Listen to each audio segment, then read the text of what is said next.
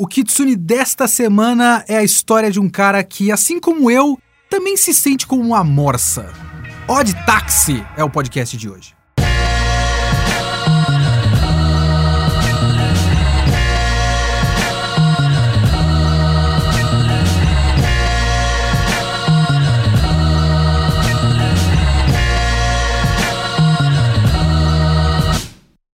Olá, eu sou Leonardo Kitsune e o podcast Kitsune da Semana é o meu podcast solo para eu falar do que eu quiser, do jeito que eu quiser, quando eu quiser. E o podcast está de casa nova, ele está no portal Geek Here. Se você não conhece o portal Geek Here, ele é o nosso portal de notícias que a gente vai ter canal no YouTube, vai ter lives e podcasts e também, futuramente, até programas na televisão. O que que isso muda no podcast Kitsune da Semana? Absolutamente nada ele continua sendo o mesmo podcast de sempre. Eu escolho o tema que eu quiser, eu falo sozinho por muito tempo. É isso, esse é o podcast de reviews semanais e vamos para Odd Taxi.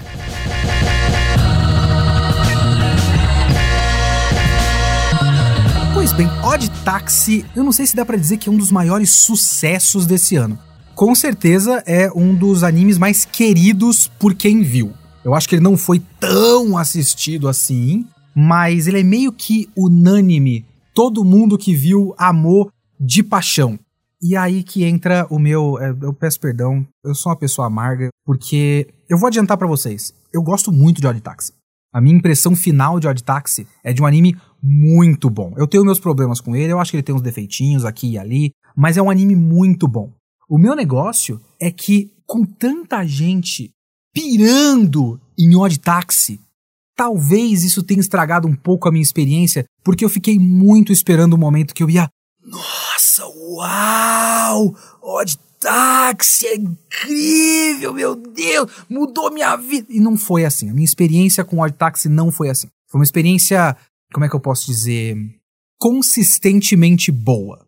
E era um anime gostoso. Isso é uma coisa muito legal de Odd Taxi, pelo menos para mim. Ele é um anime gostoso de assistir. É um anime que eu acordava cedo, colocava ali no Crunchyroll, deixava rodando e ele vai tranquilo, ele vai de boa, sabe? Ele tem um climinha assim da vida na cidade, da vida noturna na cidade e tudo mais, que eu até vou chegar num ponto depois de coisas que eu não gosto tanto nele, justamente porque para mim elas interferem um pouco nesse feeling. Mas o feeling geral de Odd Taxi para mim é muito bom. Então, para mim já ganha pontos por causa disso. É um anime bom de assistir. Já fica aí o spoiler para vocês. No fim, a conclusão é: eu recomendo Odd Taxi caso você não tenha assistido ainda. É um ótimo anime. Mas vamos lá, o que, que é Odd Taxi? Qual é a trama de Odd Taxi? E só o fato de ter uma trama já é um problema para mim. Eu sei que isso é estranho, mas vamos lá. Odd Taxi é uma história com animais antropomorfizados. O nosso personagem principal é o Odokawa. Ele é um taxista representado por uma morsa. E a gente vê inicialmente é esse cara no táxi dele, pessoas entram no táxi, ele conversa com essas pessoas. Muito rapidamente, isso já evolui para uma trama que envolve o crime e mafiosos e tudo mais. Principalmente porque logo no começo tem um cara, Kabasawa é o nome dele, que é um cara de universidade aí. Ele é representado por um hipopótamo. Esse Kabasawa quer ficar famoso na internet então ele acha que uma foto com um taxista pode viralizar e acaba viralizando mesmo porque no fundo da foto, do lado de fora do táxi, ele pega um cara que é um criminoso procurado, que se eu não me engano esse cara já está envolvido com o desaparecimento de uma menina, enfim. Ao longo da história a gente vai vendo outros outros passos desse processo e também um relacionamento do Odokawa com a menina que é menina, a mulher adulta, uma enfermeira, que é representada por uma alpaca. É Shirakawa o nome da alpaca. Personagem muito importante, porque ela virou meme. Foi assim que eu conheci o Odd Taxi. Eu vi o primeiro pôster, quando eu vi, falei, ah, isso é interessante, alguma hora eu vou ver. E depois começou a rolar os vídeos dela mostrando que ela luta capoeira. Quando eles estão conversando na praça, eu falei, eu sei lutar capoeira. E ela vai lá, faz um negocinho, dá o um chute, e o Odokawa faz, uh, calma, uh. É bem legal, essa cena, essa cena é bem divertida. E aí essa mulher também tem envolvimento com outras coisas, enfim. E o que acontece em Odd Taxi é isso. É, no fim das contas, uma trama muito bem amarrada de várias coisas que se entrelaçam aí na vida noturna de, se eu não me engano, Tóquio mesmo, inclusive. E é aí que começa o meu problema com Odd Taxi. Eu vou começar esse podcast vai ser uma montanha russa, ok? Eu peço perdão. Eu sei que, no geral, Odd Taxi, as pessoas falam assim de maneira 100% positiva. Eu não quero acabar com a graça das pessoas, por isso que eu já adiantei, eu gosto de Odd Taxi. Mas enfim, por que eu disse que eu acho um problema Odd Taxi ter uma trama? Eu juro para vocês que faz sentido o que eu quero dizer. Existe um lado de Odd Taxi que é o lado que eu mais gosto, que é apenas a vida cotidiana da noite, da cidade, do mundo moderno urbano de Tóquio. Isso eu acho muito legal. Eu achava, quando comecei a ver, eu tinha visto alguns comentários aqui e ali, da questão da trama toda entrelaçada e tudo mais, mas eu pensei que era um lado de Odd Taxi. Eu jurava que Odd Taxi seria uma história sobre o taxista falando com os, os passageiros e a gente conhecendo várias vidas diferentes e também acaba tocando em algumas coisas do crime porque a, a cidade é assim, existem criminosos também. Quando ele tá mais focado em conhecer pessoas, ele é muito bom para mim. Mas assim, muito bom. Mas eu acho que se ele fosse só isso, Odd Taxi teria se perdido no tempo. Porque tem animes que são assim. Alguns marcam. Por exemplo, aquele Kino Notabi, que é quase isso, só que ele tem um lado fantástico, né? Então, marca as pessoas porque cada episódio é uma história diferente, mas são histórias num mundo fantástico e você às vezes quer entender como esse mundo funciona e tem também o passado do cara, do personagem principal, etc, etc. Mas, por exemplo, vocês lembram de Bartender? Bartender era um anime, eu vi muito pouco dele, mais por falta de tempo e preguiça pessoal mesmo. Mas era muito interessante, e Bartender é basicamente isso pessoas chegam no bar e falam com o bartender. E o bartender ouve a história das pessoas, sabe? A outro que eu lembrei agora é aquele Death Parade. É um que todo mundo curtiu muito, mas é isso. Por mais que cada episódio seja uma trama independente, ainda é uma trama independente num bar sobrenatural, do pós-vida, e você conhece a vida da pessoa depois da morte e tudo mais. Então tem um, um flavor aí, sabe? Tem uma coisa a mais. E as pessoas gostam disso. Quando a coisa é um pouco crua demais, eu realmente sinto que, no geral, as pessoas se interessam menos. É a mesma resistência que eu tenho com certos papos envolvendo alguns desenhos de criança do Cartoon Network, tipo Steven Universo e Hora da Aventura. Eu passei muito tempo ouvindo de pessoas sobre como Hora da Aventura é interessante, não porque ele é um desenho bem feito, porque ele é. Ele é bem animado, ele é esteticamente ousado, tipo, ele realmente marcou época porque ele basicamente ditou a tendência da estética desses desenhos novos do Cartoon Network. Ele é criativo, ele é cheio de energia e tudo mais. Mas não é só isso que as pessoas gostam. Elas gostam porque. Não, porque tem uma teoria de que esse mundo é um mundo pós-apocalíptico e você tem que descobrir e o episódio tal dá dica de tal. As pessoas gostam de complexidade, gostam de teoria, de teorizar, de como as coisas são interligadas, de twists e descobrir coisa lá na frente. Eu talvez hoje esteja numa fase, eu tenho problema demais na minha vida. eu não preciso de tanta coisa assim. Eu gosto um pouco de simplicidade. E às vezes, quando o Odd Taxi complica demais, o que é o tempo todo, eu crio certa resistência. Porque eu gosto das histórias reais. As histórias reais começam a se interligar com a trama geral da coisa. Mas eu gosto mais da história pessoal de cada personagem. Por exemplo, o Kakihana, o Kakihana é aquele macaco. Eu esqueci que tipo de macaco que é, mas é um, um miquinho ali. Que é amigo do Odokawa e é um cara desempregado, tentando aí arranjar um emprego, mas mais ou menos e tal. E aí ele quer uma namorada, ele entra no Tinder ali do anime, ele mente sobre o salário dele, porque ele sabe que mulher, na cabeça dele, né, vai se interessar mais por um cara com mais dinheiro, e aí ele acaba conseguindo uma namoradinha muito mais jovem do que ele, que inclusive é idol, e aí começa a ligar com a trama das idols e tudo mais. Também tem os caras que são os comediantes, que é muito interessante, os caras são comediantes, tem um programa na rádio, mas eles estão ali tentando achar o grande breakthrough da carreira deles, assim, fora que eles estão tentando se encontrar artisticamente um com o outro, um dos caras da dupla, que é uma coisa muito comum, até onde eu conheço de comédia japonesa, é a dupla, né? o estilão da comédia japonesa é muito difícil de traduzir para cá, porque você tem que ter o escada e o cara da punchline, que a gente normalmente só tem aqui o conceito do straight man e do cara da piada, digamos assim. Você tem o cara que reage e o cara que realmente faz as piadas. Só que lá, o cara que reage, ele também meio que explica a piada. Então alguém faz uma coisa e o cara vai lá e, e faz uma frase seguinte, meio que explicando o conceito da piada toda. É meio comum lá e eu só fui entender que isso era uma coisa comum e não um defeito de comédias japonesas quando eu fui ler sobre isso. Então é muito comum ter dupla. E os caras não estão se entendendo muito bem artisticamente, assim. Então eles estão em eterna crise. E aí eles têm as críticas do público, eles ficam. É uma coisa que eu me identifiquei muito. eles recebem muita crítica negativa e é só isso que eles leem no ar. Gente xingando eles, achando os caras sem graça, e é isso que eles vão ler no ar. E eu entendo perfeitamente. Essas histórias para mim são muito interessantes. Principalmente quando chega no episódio 4, que é um episódio chamado A Revolução do Tanaka. E é um episódio que, assim, a gente conhece o primeiro episódio do Local, aí tem a Shirakawa, aí tem o Kakihana, e tem o, o cara que é o, o hipopótamo que eu falei que quer viralizar, o Kabasawa. Então você tem é, todos esses personagens e tudo mais que estão mais ou menos interligados ali, e aí no quarto episódio ele separa completamente.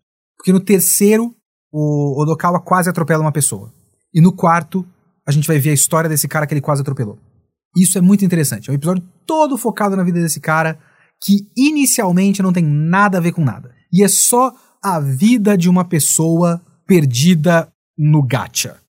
E é muito interessante. É um ótimo episódio. Então você vê a história do cara quando ele era criança, quando ele não tinha nada de. Sabe, a criança, quando ela sente que ela não tem nada de legal perto dos colegas de classe, ele não é inteligente, ele não é atlético, ele não tem nada disso.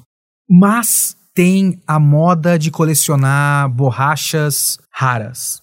Borrachas com formatos curiosos, elas têm raridade e tudo mais. Era ele e um outro cara e ele meio que disputava quem ia ter a borracha mais rara.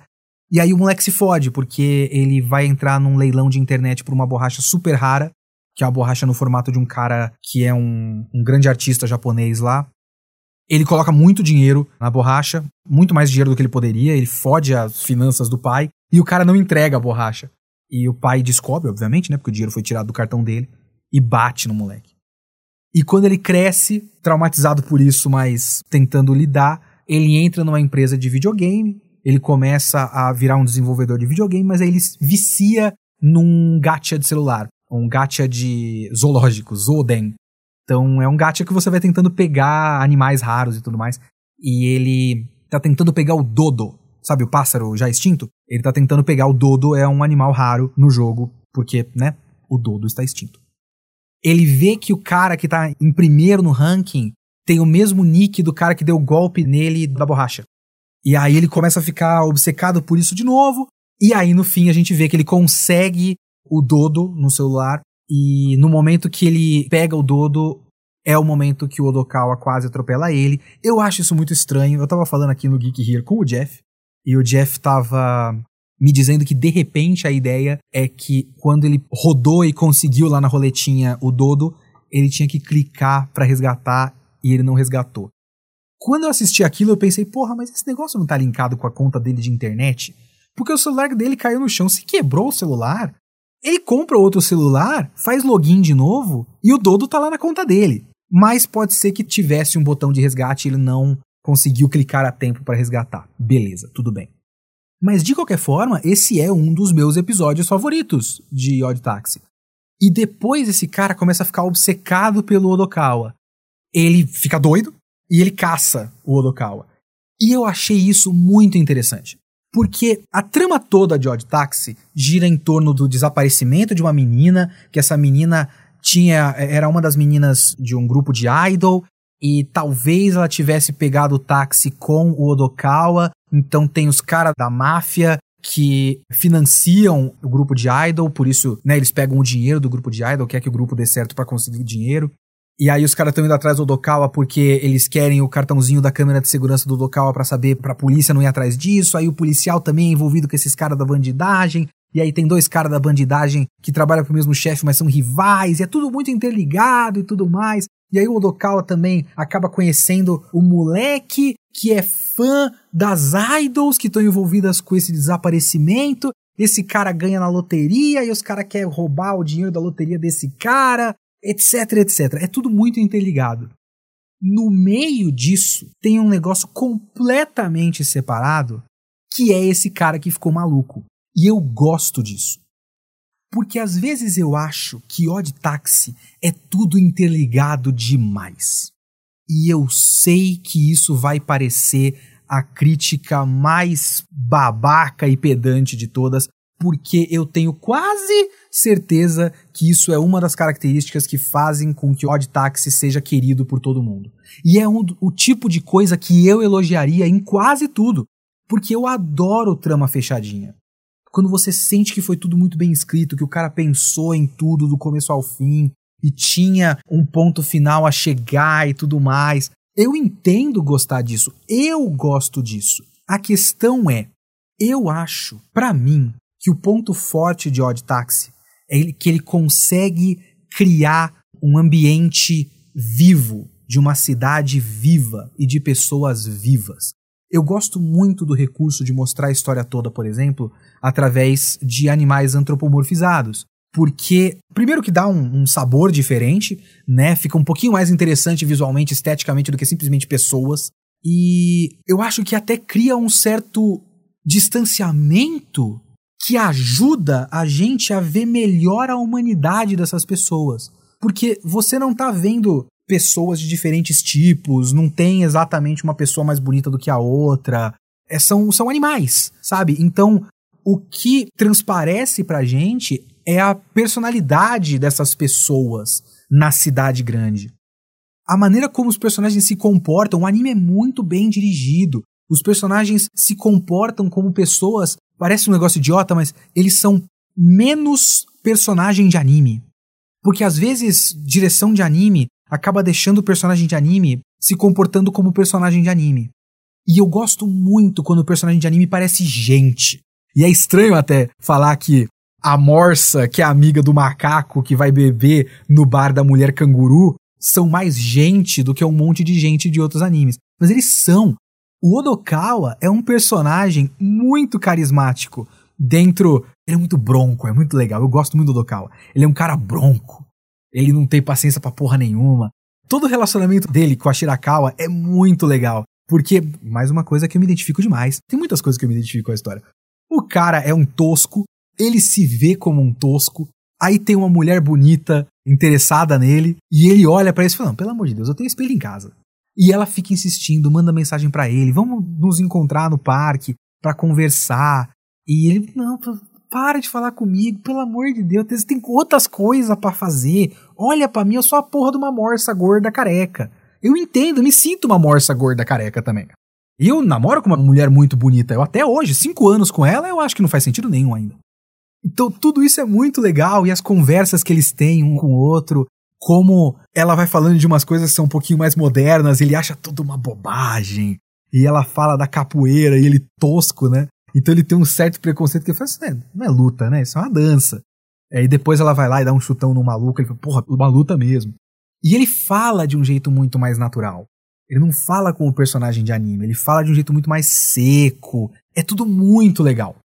As preocupações dos personagens são preocupações reais, pé no chão, e é muito sobre pessoas se perdendo na modernidade. São todos problemas que não são problemas grandiosos. Quando você pega no drama pessoal de cada personagem, não são problemas grandiosos, de grandes dilemas filosóficos, não. O cara é um desempregado que é namorada. Ele vai no Tinder e mente. Ele consegue uma namorada. E ele fica se ferrando com um monte de empréstimo para ver se ele consegue pagar os encontros chique que ele acha que ele tem que fazer com ela. Porque existe, aparentemente, uma pressão muito grande cultural japonesa do homem ser o cara que paga por tudo. Não que isso não seja tão diferente em outros lugares, mas a gente já tá um pouco mais, digamos, modernizando a coisa. E aparentemente, de tudo que lê-se por aí, sempre que a gente vê aqueles vídeos de entrevista com japoneses na rua, e ainda parece ser uma coisa muito vigente. O homem tem que pagar encontro caro. Esse tipo de coisa. É uma coisa meio, meio quadradona que parece que ainda não caiu. Obviamente que o Japão é plural e tem muitas outras pessoas de muitos jeitos diferentes, isso não é 100%. Mas, assim, de qualquer forma, se esse cara é um cara desempregado, cheio de complexo, o cara também vai achar que é isso que ele tem que fazer, porque é isso que dizem que ele tem que fazer. Então ele vai só se adequar à percepção dele das pressões da sociedade. Então são essas pressões da sociedade modernas que também tem coisas muito com, com a tecnologia moderna. Tem o cara obcecado em jogo gacha, tem o cara obcecado em ficar popular na internet, porque depois disso, por exemplo, o Kabasawa, né? O cara que tirou a foto inicial que deu o start para tudo. Como ele ficou famoso no Twitter porque ele tirou foto de um bandido sem querer, agora ele começa a criar a ideia de que ele é um justiceiro e vai atrás desse bandido. Então ele cria todo um hype em volta dele mesmo. Não, eu vou pegar ele! Vamos todos pela justiça! Então ele começa a trabalhar essa coisa da identidade de grupo, né? Ele cria uma identidade de grupo com as pessoas na internet e tudo mais. Ao mesmo tempo que quem conhece ele pessoalmente não respeita ele na internet. Então o cara tá claramente compensando questões que ele não consegue trabalhar no nível pessoal com uma identidade virtual inventada. São coisas modernas interessantes. Então é muito legal quando você pega pelo micro. Tudo isso aliado a design de personagem diferente, com direção de personagens de ator, né, direção de ator de voz muito bem feita, um texto muito bem escrito e personagens humanos apesar de animais. Esses são os lados legais para mim de Odd Taxi. E é por isso que eu não gosto quando a trama fica complexa demais. Porque quanto mais essas tramas são interligadas, menor fica o escopo da série para mim. Porque não parece que é a vastidão da diversidade da vida humana no contexto da modernidade da cidade grande, da vida metropolitana moderna do século XXI. Não! é uma trama muito específica e pequena com todo mundo interligado. Todo mundo tem a ver com tudo. E aí eu vou entrar em spoilers. Se vocês não assistiram Odd Taxi até o fim, vou colocar um aviso aqui de quando acabam esses spoilers, mas eu vou ter que contar alguns twists da história que podem estragar a experiência para vocês. Eu, por exemplo, esse é o tipo de história que eu acho que se beneficia um pouco de você não saber os twists, principalmente o twist final. E eu consegui escapar de todos os spoilers, então eu fui surpreendido pelas coisas. Principalmente porque eu não sou do tipo de pessoa que fica tentando desvendar as histórias. Eu não sei como é para quem gosta de fazer isso, para quem gosta de ser o espertão. Sempre tem esses, né? Ah, isso aí eu saquei isso aí no episódio 2. Eu já sabia. Eu não sou assim. Se eu já saquei o negócio do episódio 2 é porque é muito mal escrito, porque eu não estou tentando. então eu não estava tentando e eu fui sendo surpreendido. Eu não sei se Odd Taxi consegue fazer com que as pessoas não descubram até o final, porque não é esse o tipo de coisa que eu faço enquanto eu tô assistindo. A questão é, vou dar spoilers, pare de ouvir agora se você não quer spoilers. Pule para 34 minutos e 15 segundos. Pois bem, como eu dizia, todo mundo está envolvido nessa trama em algum nível. Algumas coisas não são tão spoilers assim, que eu coloquei já o aviso de spoiler, mas enfim. Por exemplo, o Kakihana está saindo com a menina que ele não sabe que é idol, porque o grupo de idols tem uma menina central e duas de máscara. E ele tá saindo com uma dessas meninas de máscara. Ele não tá ligado que essa menina é idol. Se eu não me engano, será que ele tá ligado? Eu acho que não tá ligado. Mas essa menina é obrigada pelos bandidos a dar golpe em pessoas. Então ela tá saindo com esse cara achando que ele é rico, porque o cara tá pegando um monte de empréstimo para ir em restaurante chique. E aí, no fim, ele sequestra um maluco para tirar o dinheiro dele e ele não tem dinheiro nenhum. Mas esses caras que dão golpe através das idols estão envolvidos no desaparecimento da menina, que estão envolvidos com o bagulho do Kabasawa, que tirou a foto de um desses bandidos, que tudo tá interligado. Pouquíssimos personagens não têm envolvimento com nada. Tipo, a mulher do bar, que é o canguru, a mulher canguru. Essa mulher não tem envolvimento com nada, graças a Deus. Alguém tem que ter uma vida normal. O cara da clínica médica que trata o Odokawa, que é o gorila, é Goriki o nome dele, se eu não me engano. Esse cara diretamente não tem, mas indiretamente a Shirakawa, a alpaca, está roubando remédios da clínica para pagar a dívida que ela tem com um desses caras, que é o bandido, que foi o cara que foi tirado a foto no começo. Então tudo está interligado demais. E eu realmente acho que quanto mais as pessoas estão interligadas, menor vai ficando, vai afunilando a coisa e me dá a impressão de uma cidade muito pequena. Tipo, não é possível que todo mundo se conheça. Sabe, não é possível que todo mundo esteja interligado em algum nível. os comediantes que pegam o táxi do Odokawa num certo momento, um desses comediantes namora com uma dessas meninas que são idols, sabe? Aí o outro comediante trabalha num restaurante, é, desses tipo de restaurante de hostess. E um dos caras que. O colega de trabalho dele é o cara que é o fã das idols. E esse cara ganhou na loteria e os caras querem roubar. Vocês entendem? Eu tenho um pouco de problema com isso. Isso é uma evidência de uma história bem escrita. Mas eu não gosto, que eu realmente acho que estraga um pouquinho na característica. E é por isso que eu curtia a parte do maluco do videogame. Porque era completamente descolado disso. Só que aí, no final, isso para mim é muito estragado. E assim, tudo isso que eu tô falando, toda essa, essa negatividade da minha crítica, coloquem um filtro. São coisas que me incomodam, mas não é uma coisa que, que me faz não gostar do anime. Não é uma coisa que, tipo, eu fiquei assistindo e falei, porra, que bosta, olha essa bosta, porra, puta que pariu. Não era assim, juro pra vocês. Era uma coisa bem simples. É tipo, essas coisas foram me incomodando e eu pensando, podia não ser tão assim. Esse negócio do twist do cara do videogame realmente me incomoda. Porque era uma característica que para mim era 100% positiva. Numa cidade grande, essa história é só a história de um cara. A firma de videogame dele não tem ligação com nada. Tipo, porque podia em algum momento a empresa desenvolvedora de videogame que ele trabalha também é um braço da Yakuza que não tem nada disso, ele é só um cara. Só que aí você vai descobrir que o Dobo, que é o cara que é o macaco, que eu não sei qual tipo de macaco que ele é, ele é filho do cara que é o grande artista japonês, que é o maluco da borracha rara, então o Dobo é o cara que deu o golpe nesse maluco lá no começo da história, quando ele era criança. Então esse cara, coincidentemente, acabou envolvido na trama com o Odokawa. Isso eu realmente não gosto. Eu realmente não gosto. Agora, você quer saber uma coisa que me surpreendeu muito positivamente? Foi o Odokawa. E o grande twist do Odokawa. Porque tinha uma coisa que tava rolando de fundo e eu tava um pouco de saco cheio ao longo da história. Então tinha uma coisa que era muito positiva e aí tem um twist estragou. E uma coisa que ao longo da experiência realmente me incomodava e deu twist e melhorou 200%. Então o, saldo final do anime ficou positivo.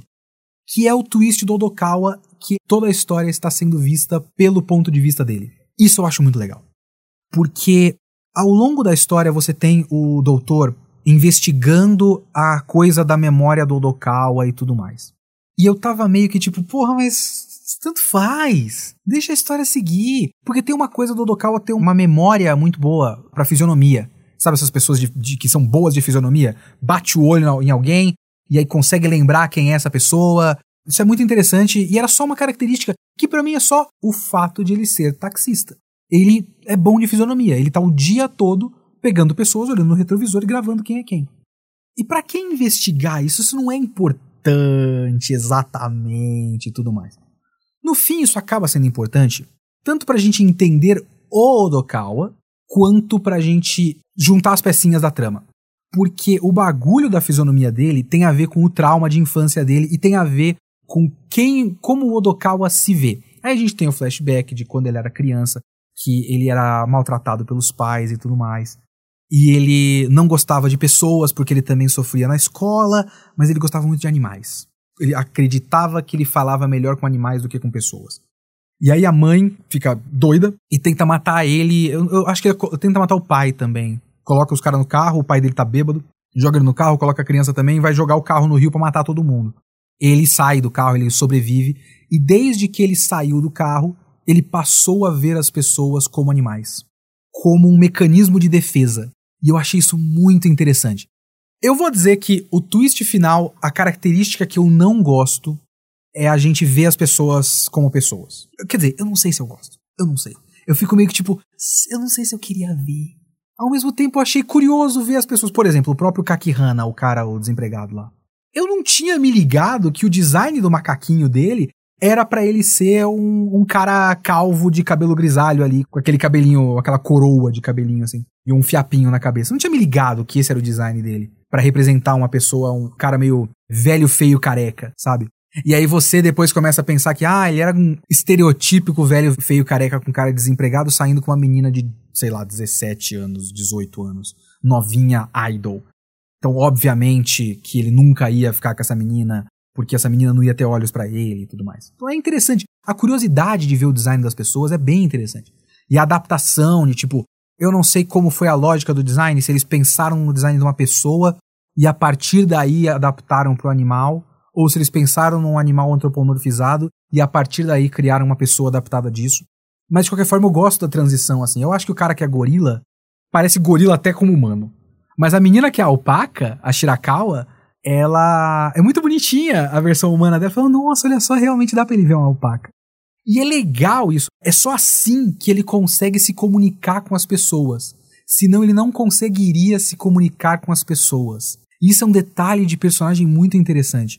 E é até interessante você pensar nele como um taxista, como um cara que o trabalho do taxista é entranhado no funcionamento, nas veias do funcionamento da cidade grande, sabe?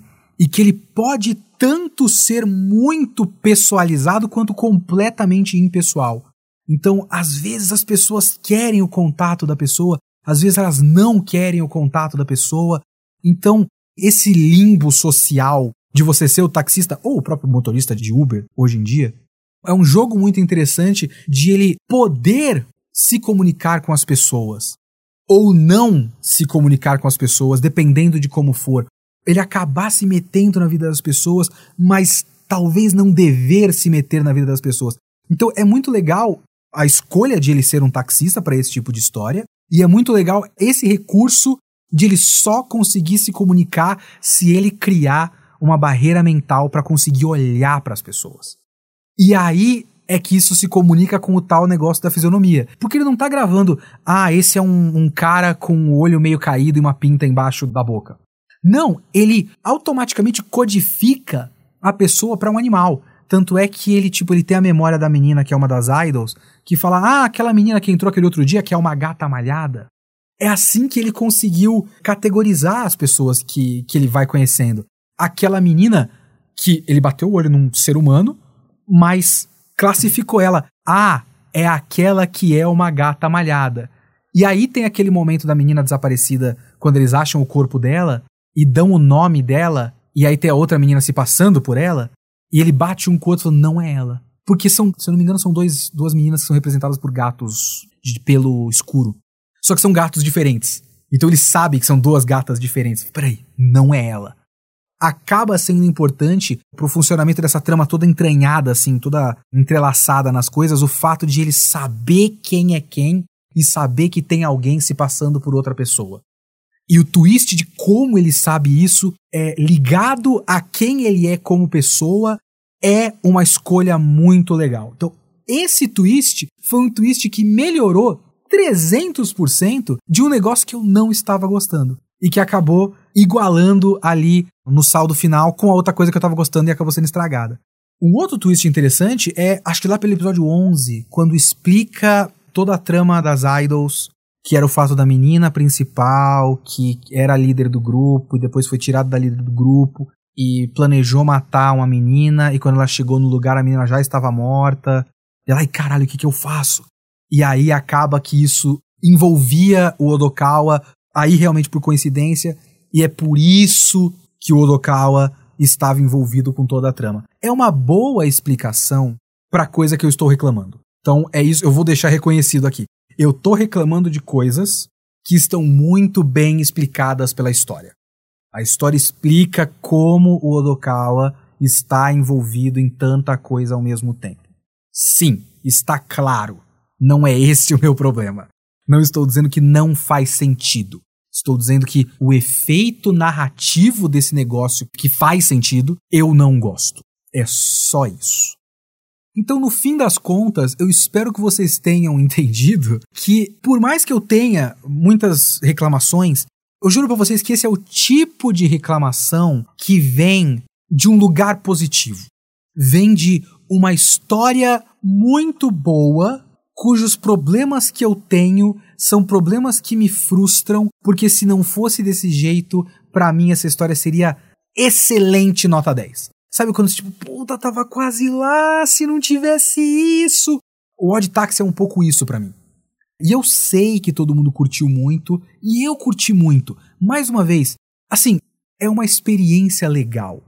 É uma experiência gostosa. Os personagens são legais. O clima. A abertura, eu amo a abertura. Eu amo o detalhezinho. Eu vou deixar aqui só para vocês o detalhezinho da abertura que você tem o cara, o Odokawa, uma morsa antropomorfizada, fazendo carinho num gato não antropomorfizado. Existem gatos antropomorfizados, vários gatos antropomorfizados nessa história. Mas ele faz carinho num gatinho que é só um gatinho. E aí? O que, que é isso? E é muito gostosinho, assim. Ele vai lá e faz carinho no gato, aí você tem a cidade, as luzes da cidade de noite. Dá uma saudade de sair de noite para beber quando assisto Odd Taxi e eu não posso porque a vida é horrível. Enfim, estamos todos presos no vórtex de decisões erradas de outras pessoas. Mas é tudo muito legal, é bom de assistir, é bem escrito é bem dirigido. Só tem certas coisas que as escolhas não são erradas, mas são escolhas que criam efeitos que eu não gosto pessoalmente. É basicamente isso. Odd Taxi é um ótimo anime, eu recomendo para todo mundo e com certeza tá na lista. Eu não assisti tanta coisa assim de 2021, mas não tem como tirar ele da lista de pelo menos top 5 melhores animes de 2021. É um ótimo anime.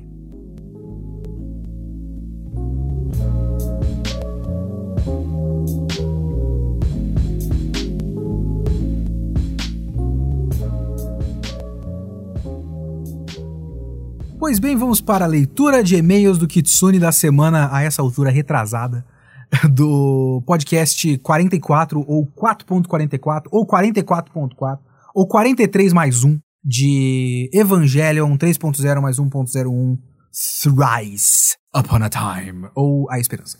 Eu também recebi muitos e-mails para este podcast, porque é Evangelion, muita gente tinha opiniões para dar então eu selecionei alguns dos e-mails aqui para tentar falar rapidamente para vocês, porque tem uns, uns, registros muito interessantes de opiniões aqui, fora uma, uma história muito interessante, um pouquinho pesada, mas eu chego lá. O primeiro e-mail aqui que eu vou ler é de Miguel Alamino. Oi Kitsune, tudo bem? Acabei de ouvir o último podcast sobre Rebuild 3.0 mais 1.01.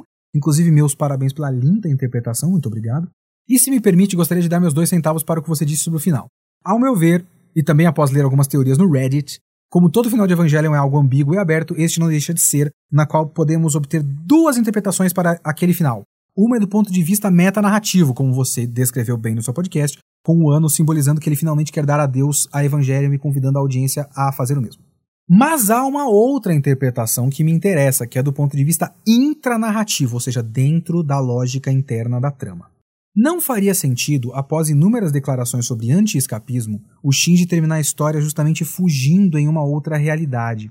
Talvez aquela cena da Mari estendendo a mão para eles finalmente saírem da estação seja justamente a última alegoria do anti-universo, em que ele, vendo a Asuka, Rei e Kaoru finalmente indo embora, pode se juntar a eles no mundo real, o mundo em que todos os Evas foram destruídos. Existem alguns argumentos para isso. O primeiro, de que a própria Mari diz que iria buscar ele dentro do anti-universo. Há também a visão dos pássaros brancos na estação, que tanto na série como nos rebuilds esteve associada ao Shinji fantasiando algo.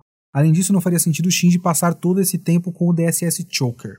E para mim, esse final se encaixa até mesmo no personagem da Mari. Apesar de eu achar ela subaproveitada, eu creio que essa estranheza em relação a ela seja proposital. Sendo ela um fator externo a Evangelion, ela é a única piloto que não possui traumas e problemas psicológicos, sendo a única disposta a empurrar todos eles a uma chance de felicidade. E claro, amanhã o ano pode simplesmente dar uma declaração e fazer de besta com tudo isso que eu disse. Mas ele próprio disse em uma entrevista uma vez que Evangelho nunca foi sobre dar respostas, mas fazer o público alcançar as próprias respostas. Quem sabe a Mari, no fim, não seja uma guia ao Shinji a esse novo mundo, o Neon em que ele pode ser feliz. Quem sabe nesse mundo ele não possa se entender com a Asuka e talvez, só talvez, ambos não deem uma chance um ao outro. Aqui meu lado Asushin falando mais alto. Desculpe se o e-mail ficou longo. Muito obrigado pelo ótimo conteúdo e um abraço. Muito obrigado, Miguel Alamino. Cara, eu não sei agora se eu consigo dar uma resposta final na lógica intranarrativa desse negócio. Eu não consigo dissociar o intranarrativo do metanarrativo. Eu acho que a ideia toda do final não funciona separando as coisas. por isso, enquanto eu assistia, eu não tive estranhamento. Eu não tive, porra, mas agora ele tá escapando.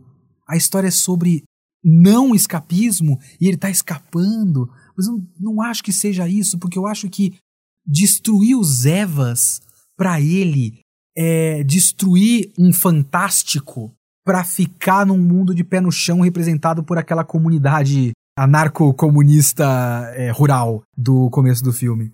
Ele viu um mundo real que pode ser mais, mais palpável do que esse mundo de super psicodelia fantástica, é, científica bizarra. Então ele não tá escapando. Aquela bizarrice, a instrumentalização humana e o plano do Gendo era o escapismo. E ele frustra esse plano do Gendo e ele faz com que não seja escapismo.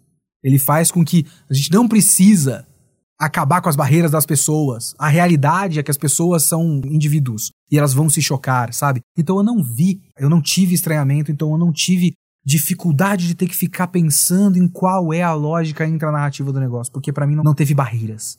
Mas o seu ponto de vista é muito interessante, Miguel. Muito obrigado pelo seu e-mail. Tem um e-mail também do Felipe Alexandre que ele fala um ponto aqui que o ponto que eu quero ler do e-mail dele é muito legal. O Felipe Alexandre, oi Léo, bom dia. Primeiro é sobre o cabelo da Yanami no final do filme, que você disse ter gostado. Muito legal esse ponto aqui. Lembra do trecho da Mari cortando o cabelo da Asuka, que elas reclamam dizendo que era a única coisa que cresce nelas, e dizendo que o cabelo é o reflexo dos nossos demônios e tal? Acho que ali era a essência das Ayanamis, e por isso o cabelo longo, com as experiências de todas elas em uma só. É interessante. Ela seria a, a, a Ayanami total, por isso ela cresceu todo o cabelo de todas as Ayanamis. É um ponto de vista bacana, é um ponto de vista interessante. Então eu gostei, Felipe Alexandre, muito obrigado pelo seu e-mail. E aí tem o e-mail do Kim Pedro Gonçalves, que ele dividiu essa história comigo. Ele quer que essa história seja dividida. Então, eu vou contar para vocês uma história um tanto triste. Eu sou o Kim, sou de São Paulo, tenho 29 anos, eu vim te contar mais um ciclo que Evangelion fechou, o meu. Lá pelos idos de 2004, eu era um adolescente bem tímido, nunca cheguei a ser isolado, mas também nunca tive amigos próximos. Tava numa sala de TV do prédio com uma caixinha de dois DVDs com uns 26 episódios de Evangelion. Nesse dia, uma menina da minha idade viu a caixinha e perguntou toda animada se poderia assistir comigo. Eu, muito provavelmente todo tímido e desajeitado, devo ter balbuciado algum som que parecia muito com um sim. Afinal, ela acabou indo assistir comigo. O tempo passou e assistimos vários outros animes em DVD de qualidade duvidosa e que pulavam várias partes, pois os episódios estavam altamente comprimidos. Mais tempo passou, a gente criou uma relação de verdade, foi minha primeira amiga de verdade, a primeira pessoa com quem eu realmente criei um laço fora da minha casa. Eu fui me tornando mais sociável e mais simpático. Uns anos depois, lá pelo fim de 2006, a gente começou a namorar. E como você sabe, em 2008, o segundo filme, You Cannot Advance, foi lançado. E como um acordo prometemos, vamos ver tudo juntos quando os filmes forem lançados? Claro, por que não? Acontece que a vida é imprevisível. Em 2011, depois de uma briga nossa, ela decidiu sair com umas amigas para beber e disse que iria voltar para casa sozinha. Infelizmente, ela não voltou. Acabou sendo assaltada e baleada para falecer alguns dias depois. Depois de uma briga que fez com que decidisse sair naquela noite. Eu acabei me enfiando numa espiral de culpa, dor, depressão e luto que durou anos. E às vezes ao rever Evangelho eu até pensava: olha lá, eu sou um otário igual o Shinji que não sabe lidar com as coisas. Mas por que esse e-mail? Por que contar essa história? É pela promessa. Vamos ver tudo juntos quando for lançado? Ok, eu admito que algumas vezes eu cheguei a começar o primeiro filme, mas lembrei que não podia e parei. Mas a hora chegou finalmente. Eu maratonei os quatro filmes e aproveitei cada momento. E ao fim do quarto filme, meu ciclo se fechou. Eu vi o Shinji crescer de verdade, aprender a lidar com o luto e seguir em frente. Eu cresci, aprendi a lidar com o meu luto e segui em frente. E agora, mais do que nunca, eu vejo muito do Shinji em mim e isso é bom porque eu admiro o Shinji do final do rebuild. A vida segue e nós estamos aqui para ajudar uns aos outros e sermos ajudados. Nossas conexões são os que nos tornam humanos de verdade e não se isolar. O Shinji entendeu isso e eu entendi isso. Adeus tudo de Evangelion, adeus todos os Evangelions e adeus Bruna. Enfim, eu desabafei, eu precisava falar disso. Obrigado pela oportunidade, pelos casts e pela análise. Por fim, decidi que a marca final de Evangelho em mim será a carta de despedida da Ayanami com os candis de boa noite, bom dia, obrigado e adeus. Que para mim foi o melhor ciclo do filme, especialmente pela diferença que eles estabeleceram entre adeus e tchau. Obrigado de novo, Kitsune, abraços. Bonita a história do Kim, eu precisava falar para vocês, eu achei esse e-mail muito legal, muito bonito, eu tô emocionado aqui. E é isso. Mais uma vez, obrigado a Evangelion. E eu acho que isso é uma das coisas mais legais desse filme, porque eu sou uma pessoa muito amarga e muito negativa, eu acabo sendo atraído mais para o que eu percebo como uma negatividade maior na série original. Mas eu gosto muito do direcionamento da história ir em direção a uma ideia de positividade no rebuild. E que pôde, por exemplo, fechar o ciclo pro Kim. Então, isso é bom, isso é positivo, isso é legal, eu gosto muito, esse filme é maravilhoso mais uma vez. Então é isso. Muito obrigado e até a próxima. E mandem e-mails agora para leo.kitsune@geekhere.com.br para falar sobre os podcasts do Kitsune da semana que agora estão no Geek Here. E acessem geekhere.com.br. É geek aqui em inglês, geekhere.com.br. E ficamos por aqui com o Kitsune desta semana. O Kitsune da próxima semana eu não sei ainda, eu não vou fazer promessas, ok? Eu só prometo que agora, agora eu tenho uma equipe, eu tenho um lugar para gravar, eu tenho um editor. O Gil tá aqui do meu lado, gravando comigo, fazendo um, uma mesa de som. É maravilhoso! Então eu acho que eu consigo fazer com uma frequência melhor. A ideia é fazer um por semana sem pular. Espero que dê tudo certo. Até, tomara, semana que vem. Falou!